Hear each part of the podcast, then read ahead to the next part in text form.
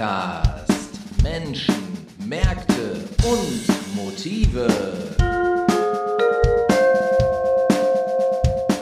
Ja, liebe Leute, ihr habt den Ruhr-Podcast. Heute die Folge 120 schon und das ist die erste Folge im neuen Jahr. Ich hoffe, ihr seid gut rübergekommen. Ich hoffe, die Weihnachtstage haben nicht zu viel ansetzen lassen und ähm, von daher begrüße ich euch alle im neuen Jahr. 2023, was wird es bringen? Wir wissen es noch nicht. Auf jeden Fall bringt es eine neue Ruhr-Podcast-Folge.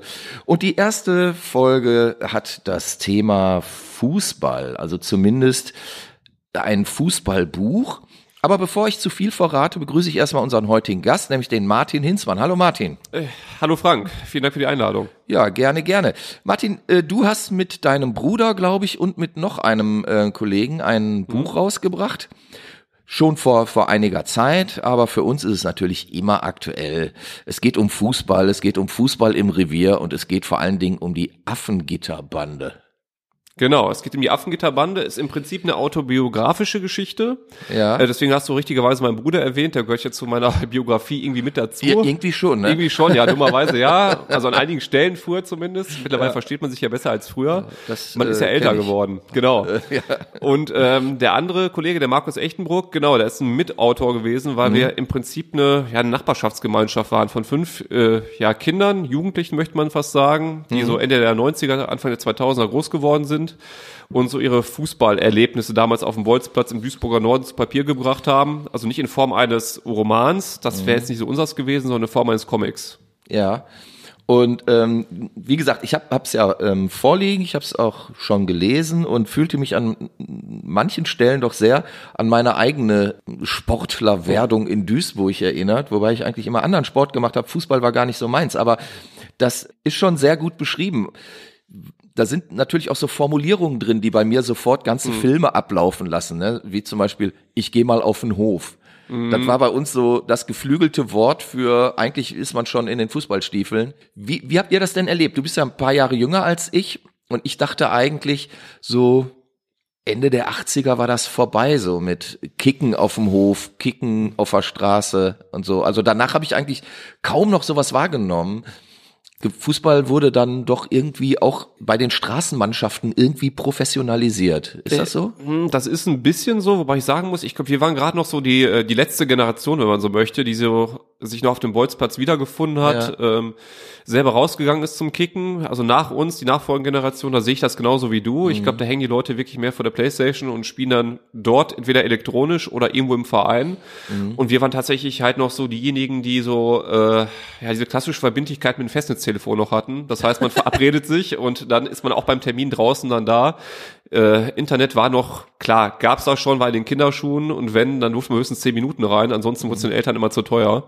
Und das war halt noch zu dem Zeitpunkt, wo man tatsächlich noch draußen rausgegangen ist zum Fußballspielen und Panini-Bildchen gesammelt hat und so weiter und so fort. Das war, glaube ich, so gerade so, ja, eine Transition begriffen, also mhm. gerade so, ja, im Umschwung, bevor halt das neue Zeitalter der Digitalisierung auf uns zukam. Okay. Jetzt bist du fa fast 20 Jahre jünger als ich. Also ist das so? Okay. Das ist so. Ja, das liegt an meinem juvenilen Aussehen. Das oder an meinen Seniorenhaften. Das kann oder, so oder, so, oder so. Nein, äh, Scherz beiseite. Also bei, bei uns war es so, ich, ich bin ja quasi in 70ern, äh, 70ern und, und 80ern ja. irgendwie, wobei ich sagen muss, ich glaube, so 82, 83 war bei mir schon Schluss mit Fußballspielen ja. auf der Straße. Und da war es ja tatsächlich so, man hat sich in der Regel irgendwie in der Schule verabredet, morgens so nach dem Motto, heute 15 Uhr kicken mhm. oder, oder zufällig, wenn man sich im Hausflur getroffen hat, mhm. weil da, da wohnten ja ständig Familien, die irgendwie mindestens drei oder vier Kinder hatten. Mhm. Das ist heute doch sehr anders, oder? Ja, das auf jeden Fall. Also ich komme auch eher so aus der Zeit der ein- bis zwei Kind-Familien. Äh, mhm. Wobei ich sagen muss, diese Nachbarschaft war bei uns halt noch sehr intakt, sehr mhm. familiär tatsächlich auch. Ähm, von, von welchem Ort redest du jetzt? Ähm, genau, also, Entschuldigung, äh, mhm. von äh, Duisburg-Walsum. Ah, okay. Also wirklich der komplette Duisburger Norden, äh, Bezirk sieben von sieben könnte man sagen in mhm. Duisburg. Und äh, ja, ich meine, so eine klassische Arbeitersiedlung im Prinzip. Also mhm. viele Kinder aus Familien, wo die Väter bei Thyssen auf der Zeche gearbeitet haben, mhm. in relativ bodenständigen Berufen und da ist man sich auch ständig über den Weg gelaufen, mhm. äh, weil die Eltern einen oftmals auch zum Spiel nach draußen geschickt haben. Ja, und dann klar. sind dann auf natürliche Art genau. und Weise auch Freundschaften entstanden. genau. Und ähm, all diejenigen, die dort äh, in einem Comic eine Rolle spielen, äh, haben wirklich in der Nachbarschaft gewohnt mhm. oder hatten familiäre Beziehungen. Also der Gustav, mhm. der dort in der Geschichte vorkommt, der hat, war zwar selber kein Nachbar von uns, wohnte auch bei uns im Stadtteil, mhm. hatte aber seine Cousine bei uns im Haus wohnen ah, okay. und war deswegen bei uns ja gern gesehen, gesehener Gast auf jeden Fall. Mhm. Ähm, und von daher äh, auf jeden Fall auch ja einer der wesentlichen Protagonisten und wir waren eigentlich eine Fünfertruppe, manchmal mit ein paar Sprenklern aus der Schule dabei, aber wir fünf haben es immer wieder zusammengerauft und wie gesagt, wir haben es eigentlich fast tagtäglich gesehen. Mhm. Okay. Und wie, wie ist das denn abgelaufen? Also hier wird ja auch von einem Turnier erzählt ja. und von der Meisterschaft und so weiter und so fort.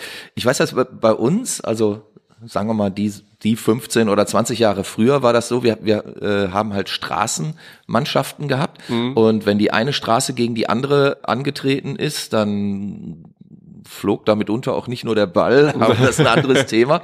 Man, man hat sich also verabredet, um, um zu spielen und danach also an irgendeiner Stelle gab es ja immer Streit, ne? Weil, mhm. wir hatten erst hatten wir keine richtigen Tore, dann wurden da irgendwelche Jacken hingelegt und so. Solche Szenen sind hier ja auch wunderbar drin. Also ich habe mich wirklich sehr erinnert gefühlt. Der war drin, der war nicht drin, ja, ja. der war auf jeden Fall drin. Ja, genau. Wutschnaub.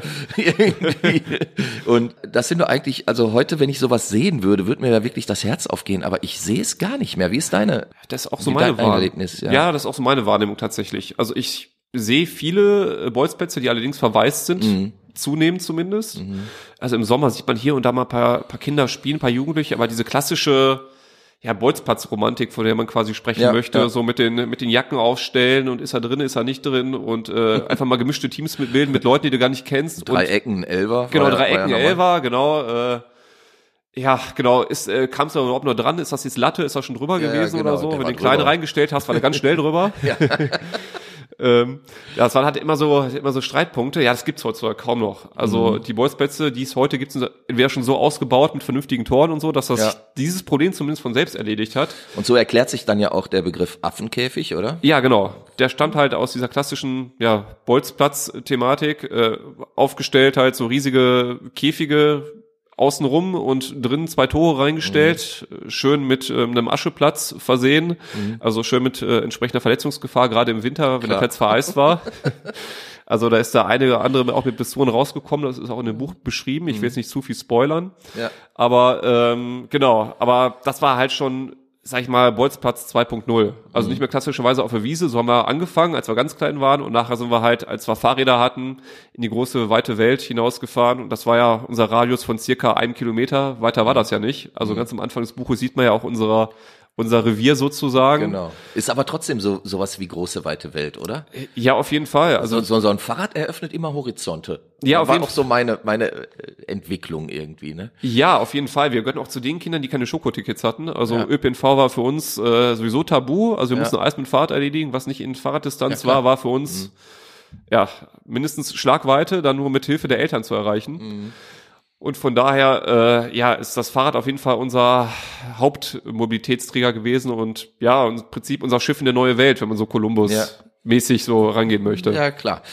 Und ist diese Fußballleidenschaft, die ihr damals hattet, ist sie denn erhalten geblieben? Trefft ihr euch heute noch ab und zu zum Kicken oder? Äh, ich, tatsächlich nur im Rahmen des Marketings für, für das Buch. Also ah, okay. wir sind schon ein bisschen eingerostet. Gestern war ich tatsächlich äh, noch einmal äh, Fußball spielen in, der, in dieser Soccerhalle. Die sind ja, jetzt okay. irgendwann wie, wie Pilze aus dem Boden gesprossen. Ja, aber das meinte ich eben auch mit der Professionalisierung des, ja. des Straßenfußballs. Ne? Äh, Soccerhallen, klar, das kenne ich auch, kenne ich auch von meinen Kindern, dass da halt dann ja in diesen Soccerhallen gespielt wurde oder oder Geburtstage wurden da gefeiert. Genau. Dann ne, haben die Blagen erst zwei Stunden da rumgebolzt mhm. und danach gab es eine riesen Pizza für alle und fertig. Aber das hat ja mit dem, wie wir das so erlebt haben, nichts zu tun, ne? Wenig zu tun, weil man muss ja auch sehen, da ist man so in einem in sich geschlossenen Kreis. Mhm. Und ich finde diese Bolzplatz-Mentalität, was das ausmacht, ist ja auch auf fremde Leute zu treffen, mhm. die vielleicht nicht so der eigenen der eigenen Gruppe zugehörig Genau. sind, weil sie nicht im eigenen Umfeld wohnen, weil sie nicht auf die gleiche Schule gehen, äh, nicht die gemeinen Bezugspunkte haben. Und ich glaube, das fehlt auch so ein bisschen. Und das ist auch so, äh, finde ich, so, wo drunter auch der soziale Kit ein bisschen leidet.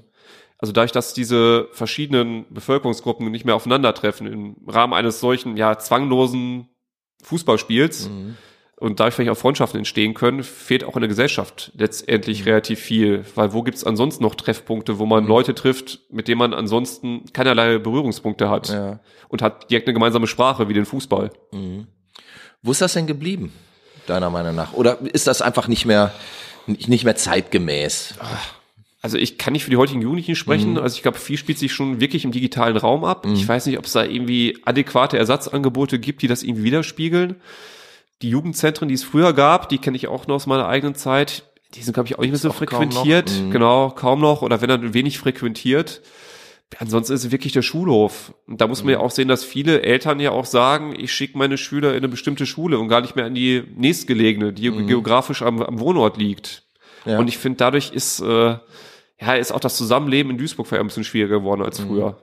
Ich glaube, da hat der Fußball auch viel kompensiert oder auch andere Sportarten oder andere Treffpunktmöglichkeiten. Also was, was halt so war, kaum hatte man einen Ball in der Hand, hatte man damals immer irgendwie auch drei, vier, fünf Jungs und teilweise ja auch Mädchen, muss man ja auch sagen, Ja. wollen wir ja gar nicht ausklammern, die einfach dann Bock hatten, mit einem was zu machen irgendwie. Und ähm, wenn es nur so ein Ding war, dass, dass man mal eben schnell auf irgendeiner Wiese, auf irgendeinem Parkplatz gesagt hat, so hier komm, zwei gegen zwei oder Mhm. so, mal eben zehn Minuten äh, ein bisschen Fußball spielen so.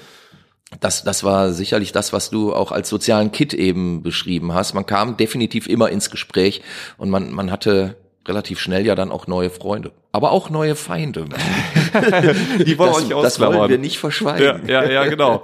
Ja, die gab's auch, aber selbst mit denen, also war meistens eine Feindschaft, äh, die hielt dann eine Woche und wenn man sich Ja. am nächste Woche dann wieder am Bolzplatz getroffen hat, war das alles passé. Das war wieder vorbei. Ne? Das war dann wieder vorbei. Ja gut, klar. Ich meine, so Dauerfeindschaften gab's immer, aber die wurden dann meistens auch sportlich fair auf dem Platz ausgetragen und weniger mit den Fäusten. Und wenn, dann waren wir meistens eher von der Truppe, die schnell das weitergesucht hat. Also wir haben selten die Konfrontation gesucht, da gehörte ich jetzt weniger zu, auch meine Kollegen. Also wir haben dann unsere Fahrräder in die Hand genommen, von der wir vorhin gesprochen haben und äh, waren dann schnell wieder in der Richtung unterwegs.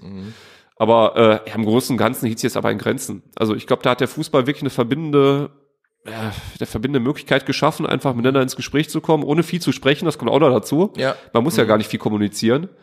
Und da haben so Themen wie Religion und was weiß ich nicht alles einfach eine untergeordnete Rolle gespielt, nämlich gar keine. Gar keine. Ja. War bei uns auch so. Also alles das, was, was vielleicht heute irgendwie so an Gütern, an ähm, Entwicklungen wichtig ist, die, die haben keine Bedeutung gehabt. Definitiv nicht. Also wenn wir Fußball gespielt haben, dann war völlig Wurst, egal wie jemand aussah, wo der wohnte, was der Vater gemacht hat, was die Mutter gemacht hat, was, was weiß ich, welches Auto die gefahren sind oder so. Statussymbole, total egal. Ja.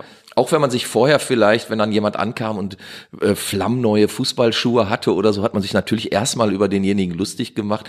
Aber dann nach, nach einem Spiel sahen die ja eh nicht mehr wie neu aus und dann war das ja auch wieder durch, das Thema. Also es, es wurde auch nichts äh, nachgetragen, so, so erinnere ich das zumindest. Ne? Also selbst wenn, wenn einer dann mal einen gefault hat, beim nächsten Spiel ähm, war das dann ja nicht der, der Böse, der Fauler oder was auch immer, sondern pff, man hat halt einfach wieder von vorne angefangen. So. Genau. Oder man hat sich schon direkt im Spiel revanchiert. Das gab's natürlich dann auch, dass man natürlich ist selber richtig. dann mal selber mal die Blutgrätsche ausgepackt hat. Ich meine, so richtig schwere Verletzungen gab's nicht. Oder wenn dann nicht mit Gegnereinwirkung. Mhm. Meistens waren wir selber so talentfrei, dass wir uns selber auf die Nase gelegt haben und selber daran schuld waren, wenn der Arm gebrochen war. Ja, okay. Kam halt vor. Kam halt vor, wie bei jedem Sport. Ne? Mhm. Mein Vater sagt immer, Sport ist Mord. Also ich weiß auch gar nicht, wo diese Fußballaffinität bei uns überhaupt, bei uns allen herkam, weil all diejenigen, die im Buch beschrieben sind, die Mhm. kommen alle aus Fußballfamilien, also aus Familien, die eine Fußballtradition haben wie der Katar so ungefähr, also nämlich gar keine. Mhm. Also das, ich weiß nicht, also es ist irgendwie eine Sache, die kam scheinbar, weiß ich nicht, über die Medien oder über die Gemeinschaft, aber weniger aus den Familien selbst. Das ist irgendwie komisch, dass das trotzdem dann trägt. Aber ich glaube, das, das hängt tatsächlich damit zusammen, dass die Beschäftigungsmöglichkeiten waren damals ja noch andere als heute. Ja. Und also wir wurden damals auch, wenn wir von der Schule gekommen sind, dann durften wir vielleicht noch maximal Hausaufgaben machen und dann, es hieß ja immer raus. Hm. Ja. So, wir, wir waren ja wirklich draußen, also wirklich Straßenkinder irgendwie. Und ähm, das, das hat natürlich auch dazu geführt, dass man A, viele Leute kennengelernt hat und mit denen dann ja irgendwie seine seine Freizeit verbringen musste. Und das hat natürlich zusammengeschweißt. Und wenn einer irgendeine Pille hatte, dann hat man halt Fußball gespielt. Das war so, so klar wie das Arm in der Kirche. Und letztlich hat das ja auch zusammengeschweißt. Also es hat ja Gruppen gebildet. Man brauchte wirklich nur einen Ball. Also man musste kein großer Held sein, man musste kein teures Spielzeug ähm, auftischen.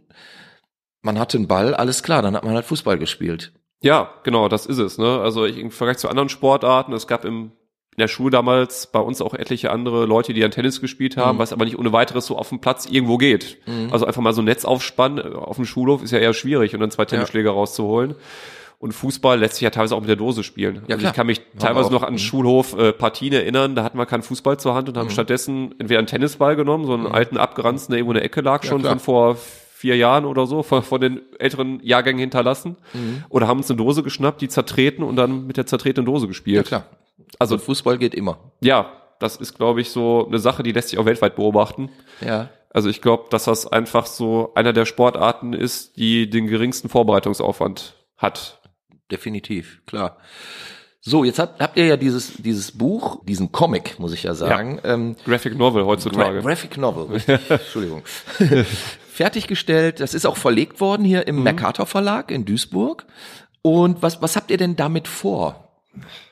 Tja, also was haben wir damit vor? Also irgendwie ist es natürlich auch so ein bisschen so ein Vermächtnis von einem selbst. Mhm. Also es geht nicht darum, das große Geld zu erzielen. Ich glaube, das kann man mit so einem Buch heutzutage Nein, auch gar nicht, außer mhm. man ist Spiegel Bestseller und von allen promoted und gepusht. Mhm. Sondern es geht darum, gleich aufzuzeigen, äh, ja, eine Epoche ins Licht zu nehmen, mhm. die, glaube ich, bisher wenig beleuchtet wurde. Ich glaube, so das Ruhrgebiet in den 90ern, Anfang der 2000er Jahre ist noch ein bisschen unter dem Radar bisher geflogen. Ja, ist ja auch noch nicht wirklich nicht, alt. Nicht lange her, ne? Ist ja noch nicht historisch irgendwie. Ja, also ich kenne so ein Bildband Ruhrgebiet in den 80ern. Da ja. gab es sowas, glaube ich, von irgendeinem Essener Fotografen. Ja. Da gibt es schon relativ viel zu, aber gerade die Epoche ist so noch nicht so ins Blickfeld gerückt. Und ich glaube, dass wir mhm. damit auch viele Leute erreichen, die in so einem, unserem Alter sind, so zwischen 30 und 40, mhm. vielleicht auch noch ein bisschen jünger, die sich da ein bisschen wiederfinden können. Mhm. Also da fing das ja auch gerade an. Wir hatten ja vorhin über das Thema Digitalisierung gesprochen, so ein ja. bisschen Generation Gameboy, zu der wir jetzt quasi gehören, mit den Ganz Nintendo Ich noch nicht mal das, so. also ich bin bin auch Du bist davor quasi. Ich bin, bin C64. Noch, bin noch Generation Taschenmesser. Okay. ja, die Butterflies hatten andere, die hatten wir jetzt nicht zur Hand.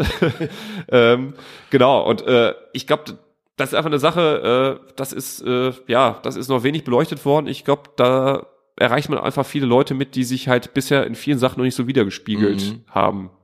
Thema Fußball war ja, ja in den vorangegangenen Wochen ein großes. Ähm, du hast eben schon das Wort Katar auch oh, das böse Wort, in, ja. den, in den Mund genommen. Äh, jetzt so mit einigem Abstand, wie, wie blickst du darauf zurück? Wie, wie hast du diese, ich sag mal, Weltmeisterschaft wahrgenommen oder ist diese Fußballleidenschaft mit der Jugend dann auch erloschen?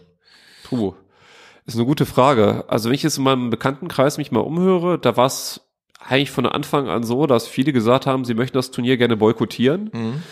Äh, letztendlich dann doch einige eingebrochen sind, so im Laufe der, der Partien und im Laufe der Wochen, Klar. wahrscheinlich dann mhm. den, den, der Fußballleidenschaft so ein bisschen nachgegeben haben und gesagt mhm. haben, okay, äh, Fußball interessiert mich ja doch, also schaue ich doch mal rein. Mhm. Wobei das allgemeine Interesse am Fußball, glaube ich, also du hast gerade das Thema mhm. Jugend angesprochen, so ein mhm. bisschen nachgelassen hat. Ich glaube, das hängt auch ein bisschen mit der Kommerzialisierung des Sportes zusammen dass so die Identifikation mit den Vereinen, mit den Spielern und auch dementsprechend mit den Nationalmannschaften dann irgendwann auch verloren gegangen ist ja. und somit auch das Interesse an den Turnieren. Also ich kann mich an die WM 2006 erinnern, du mit, dich mit Sicherheit auch. Ja, natürlich. Also das war natürlich ein ganz anderer Sommer ja. vor 16 Jahren oder 17 sind es ja jetzt 2023, ja. mhm.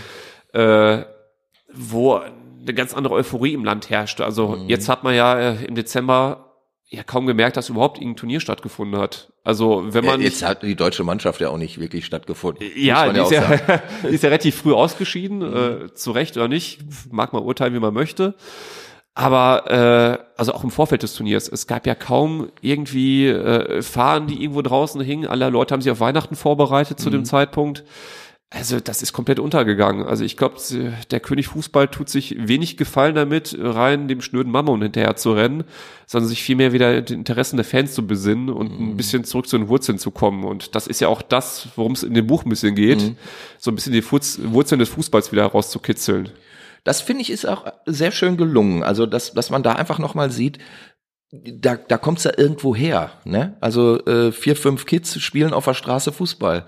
Peng. Und wenn man, wenn man keine, kein Lattenkreuz äh, da irgendwo stehen hat, weil es ist ja auch so in, in einer Geschichte mal so aufgemalt, wie dieser selber die, Ja, ja. so ein Tor gezimmert haben und das natürlich direkt beim ersten äh, Ballkontakt So war das zusammenbricht. Ja, natürlich, ich kenne Ja. kenn das auch alles. Ja. Also das war ja authentisch. Das ähm, kennt irgendwie jeder, der, ich sag mal, irgendwie so zwischen ja 35, 40 bis 60 ist im Ruhrgebiet, die, die, die kennen das, die haben das alle selber irgendwie erlebt. Dem gegenüber steht dann eine Weltmeisterschaft, die in einen Raum gepflanzt wurde, der mit Fußball nichts zu tun hat, der zu einer Zeit gelaufen ist, die für uns traditionell nichts mit Fußball zu tun Ja. hat, sondern wie du schon sagtest, wo sich die Leute auf Weihnachten vorbereiten. Kann man zu stehen, wie man will. Es hat aber so, so ein bisschen so die Bodenhaftung verloren. Und das hat man ja auch in der gesamten Vorberichterstattung und so mitbekommen, dass da doch einige Kräfte, sag ich jetzt mal, am Werk sind, die mit Fußball wirklich nie, nichts mehr zu tun haben. Ich meine, da müssen wir uns ja ähm, nichts vormachen. Da, da geht's dann wirklich nur noch um Kohle.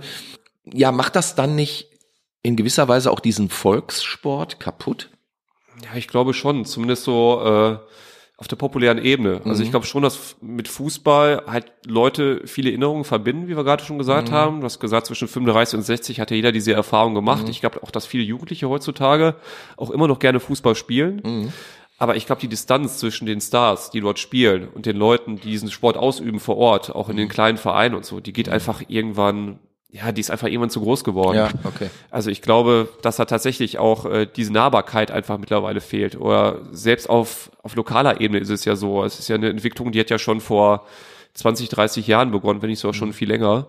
Wo so der Fußball sich so ein bisschen, zumindest in den oberen Sphären von den eigentlichen Fans oder diejenigen, die ihn populär machen oder von denen er auch lebt letztendlich, Ja, er lebt ja von den Fans, einfach zu weit entfernt hat. Also ist zumindest auch meine Beobachtung. Und deswegen ist auch das Interesse auch immer geringer geworden, weil die Welt immer schnelllebiger wurde. Es werden halt Spieler nachgekauft, verkauft. Es gibt keine Spieler, die mehr jahrelang beim Verein sind. Also da fehlt auch so, ja, die Bindung auch zur Region von den Vereinen auch schon. Da beginnt's ja eigentlich schon im Kleinen. Eine rühmliche Ausnahme gibt's in Bayern. Da ist ein Spieler mit Nachnamen Müller, der da schon Okay. seit ewigen Zeiten rumhantiert. Ja, okay. Ja, das sind, ja, das sind halt die Ausnahmen, die man immer wieder hervorkramen muss, während das vor, früher mal die Regel gewesen Ja, ist. ja, ne? stimmt. Das muss man sich einfach mal vor Augen halten. Ey, ich habe auch nichts dagegen, dass jetzt beim MSV Duisburg jetzt zum Beispiel Spieler von woanders spielen. Darum geht's ja nicht, wenn die Qualität dadurch steigt, aber äh, letztendlich muss noch irgendwie gewährleistet sein, dass diese, dies, ja, dass diese Distanz zwischen den, den Spielern und den Fans einfach nicht zu groß wird. Und ich habe das Gefühl, dass das mittlerweile, ja, doch schon in etlichen Fällen einfach so, so der Fall ist. Also jetzt alle Augen auf den Frauenfußball. Äh, so, ich schweige jetzt mal ein paar Minuten. Nein, also äh, äh, klar, der Frauenfußball hat absolut seine Berechtigung. Ich glaube, man kann ja auch gar nicht mit Männerfußball vergleichen. Es ist ja auch unfair, glaube ich, die beiden Sportarten. Ich meine, es ist ja, die Sportart ist ja letztendlich dieselbe. Es geht ja um Ball, der äh, da zwischen äh, in zwei Pfosten eine Latte gehaut, gehauen werden soll. Aber letztendlich ist es ja doch so, dass äh, ja einfach die körperlichen Unterschiede zu groß sind, als dass man beide in den gleichen Topf werfen sollte. Ich glaube, jedes Wobei jedes, die EM war doch ja. ein großer Spaß. Also ich muss ganz Ja. ehrlich sagen, ich habe mir deutlich mehr äh, Spiele der EM ange angeschaut Mhm. im, im letzten Jahr als äh, von der WM. Hast du dir von der WM überhaupt eins angeschaut oder hast du Eins komplett tatsächlich nur. Ich habe nur ein Spiel gesehen und ich habe das Endspiel. Oh, habe ich den zweiten Teil der Verlängerung gesehen und das anschließende Elfmeterschießen, Ah, okay. weil das fand ich dann doch doch hochspannend. Ja, Aber sonst habe ich tatsächlich kein Spiel wirklich komplett gesehen.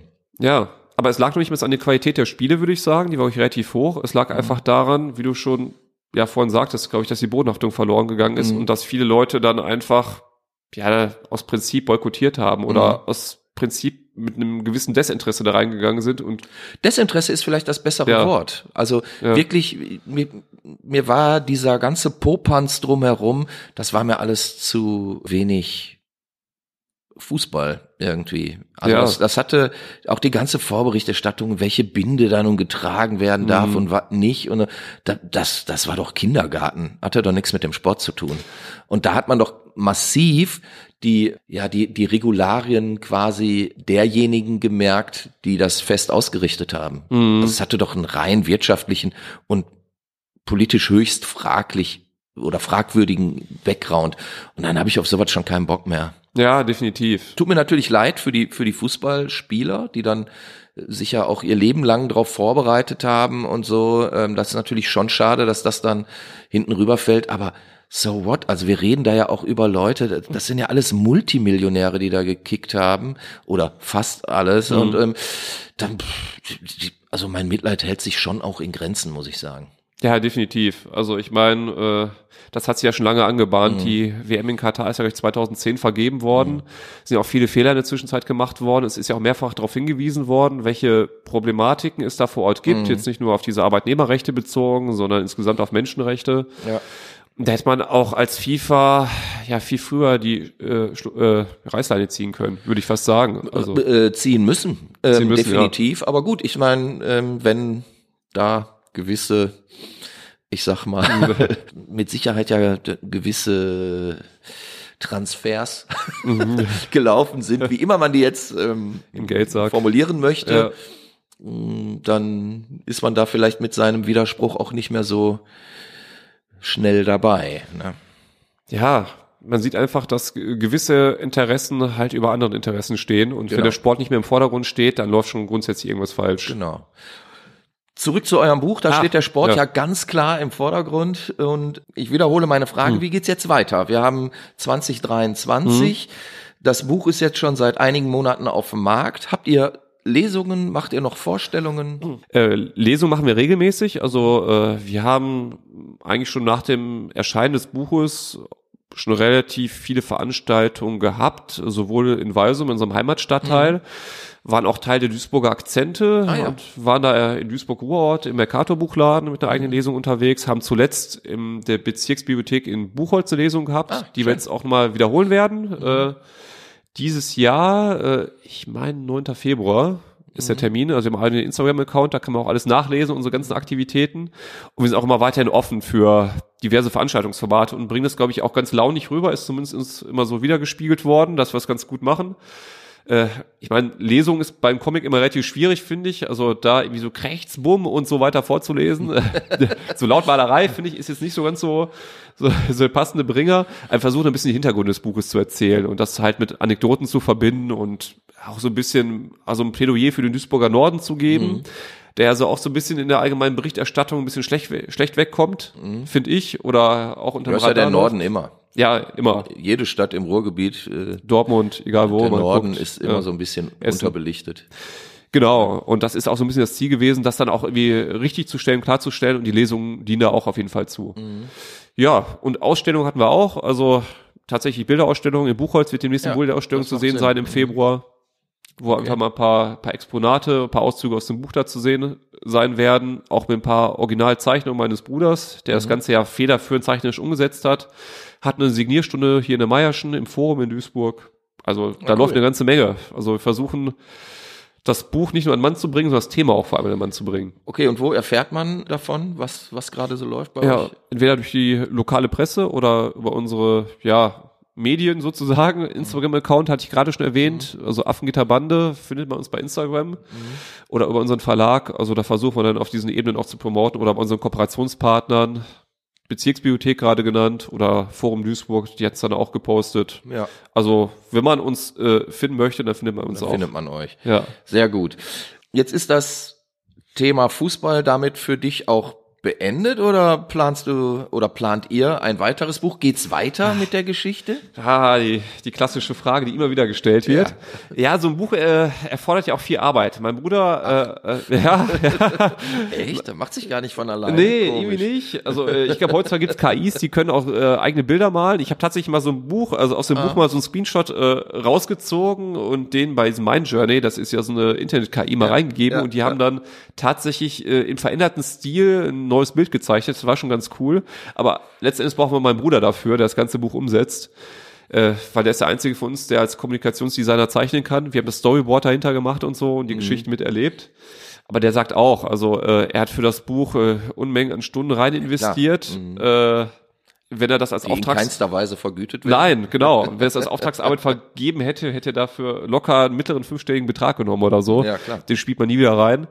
Äh, macht man für ihn abhängig, aber wir reden ständig auf ihn ein. Also Stories hätten wir noch auf Halde auf jeden Fall. Ah, okay. Also die Geschichte ist noch nicht durch. Also sie arbeitet noch in euch. Ja, auch. Also das ist uns auch wieder bewusst geworden. Ist ja auch reiner Zufall, äh, wie das Buch letztendlich auf den Markt kam. Das ist ja, äh, mein Bruder hat äh, in der Mensa der Hochschule Niederrhein, wo er damals studiert hat, mal das Thema angebracht, hat so von früher erzählt, wie er damals Fußball gespielt hat. Und die Leute fanden das dann super spannend. Und für uns als, ja, als Protagonisten des Buches, als Involvierte, haben uns gedacht, okay, also wir haben auch immer darüber erzählt, wir haben uns immer wieder getroffen haben und so ein bisschen in den Erinnerungen geschwelgt. Ja. Und wenn das von außen äh, nochmal ja so wiedergegeben wird, dass das wirklich ein interessantes Thema werden könnte, ja, dann machen wir uns einfach mal dran und äh, bringen das Ganze zu Papier. Und von daher, also es arbeitet immer noch in uns und bei jedem Treffen überlegen wir neu, was haben wir noch so auf der Pfanne, was gab's noch so an Stories, die wir noch nicht erzählt haben. Ja. Und äh, da könnte man mit Sicherheit nicht nur einen, sondern mehrere Bücher mitfüllen. Also ich bin für mehrere Bände bereit. Du, das ist doch eigentlich ein schönes Schlusswort. Also gehen wir einfach mal davon aus, dass es irgendwann demnächst Affengitterbande Teil 2 geben wird. Ich wünsche euch auf jeden Fall viel Erfolg mit diesem Buch. Ich habe wirklich sehr geschmunzelt, als ich es durchgelesen habe, weil ich ähm, doch einige Erlebnisse ganz genauso ähm, auch teilen konnte und von, von daher großer Spaß. Nicht nur für jung, auch für alt. Gerade für alt. Also es, das Buch ist fälschlicherweise meistens auch in den falschen äh, Buchregalen einkategorisiert. Ja. Also ich würde das eher als Buch für mindestens ab Zehnjährige, wenn nicht sogar für Erwachsene sehen. Also von daher gerne kaufen. Wir signieren Bücher auch immer gerne. Einfach mal bei Lesungen vorbeischauen wir sind für alle Standtaten bereit, auch für Selfies und andere und so Sachen. weiter und so, und so fort. fort. Genau. Ja, wunderbar, Martin. Dann danke ich dir erstmal, dass du ähm, hier warst und das war der Ruhr-Podcast, der erste im Jahre 2023. Mein Name ist immer noch Zepp Oberpichler und ich sage Tschüss. Ja, vielen Dank. Ruhr-Podcast.